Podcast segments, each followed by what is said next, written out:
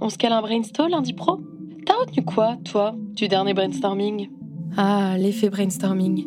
Cette technique est tellement utilisée, autant dans le langage courant que dans la pratique, que j'ai voulu connaître son origine et surtout les secrets qui permettent d'échauffer les esprits. Je suis Anaïs Kopman, bienvenue sur Entreprendre en vrai, un podcast créé avec Fiverr. En 3 minutes chrono, on parle de l'entrepreneuriat sans filtre.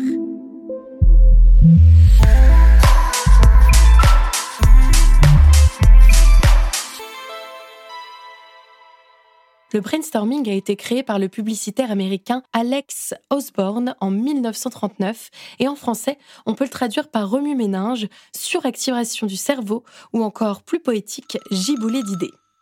Et donc concrètement, au cas où, brainstormer c'est ça.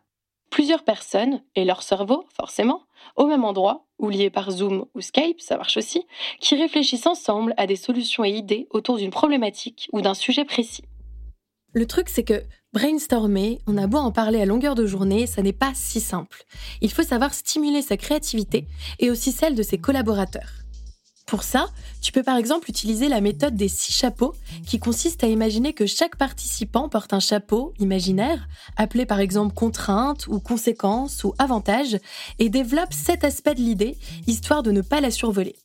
En fait, il existe plusieurs méthodes de créativité, mais aussi plusieurs étapes et règles à respecter pour un brainstorming réussi, d'après l'ouvrage Brainstorming Box, Comment inventer en groupe de très bonnes idées, signé Isabelle Isard et Nathalie Kahn.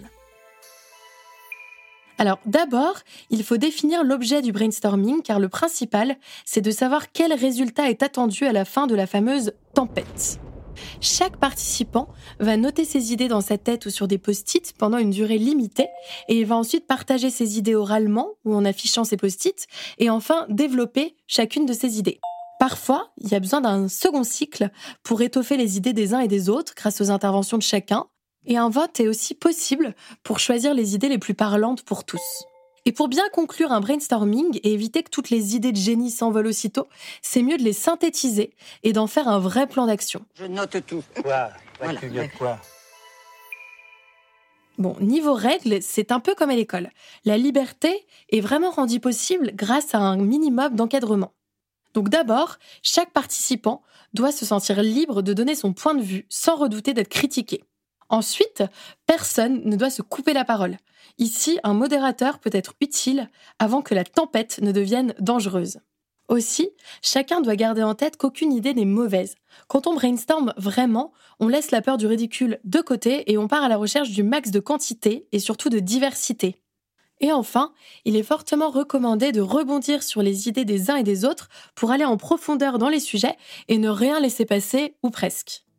Alors attention à ces règles parce que les inconvénients du brainstorming risquent d'apparaître très vite si elles ne sont pas respectées. Par exemple dans le cas où quelqu'un a peur d'être jugé, de paraître anticonformiste ou encore qu'on ne laisse pas s'exprimer jusqu'au bout. Et si tu doutes encore du brainstorming et de son super pouvoir, tu peux t'appuyer sur les éloges qu'Axel Osborne fait de sa propre méthode dans son propre livre, Le brainstorming, premier outil de support à la pensée créative. Et en fait, dedans, il explique que si les entreprises ne se lassent pas du brainstorming, c'est parce que cette technique d'animation de réunion est facile et en même temps très prometteuse, d'une performance élevée dans la production de nombreuses idées créatives. Alors place à la tempête et tout le monde à l'abordage.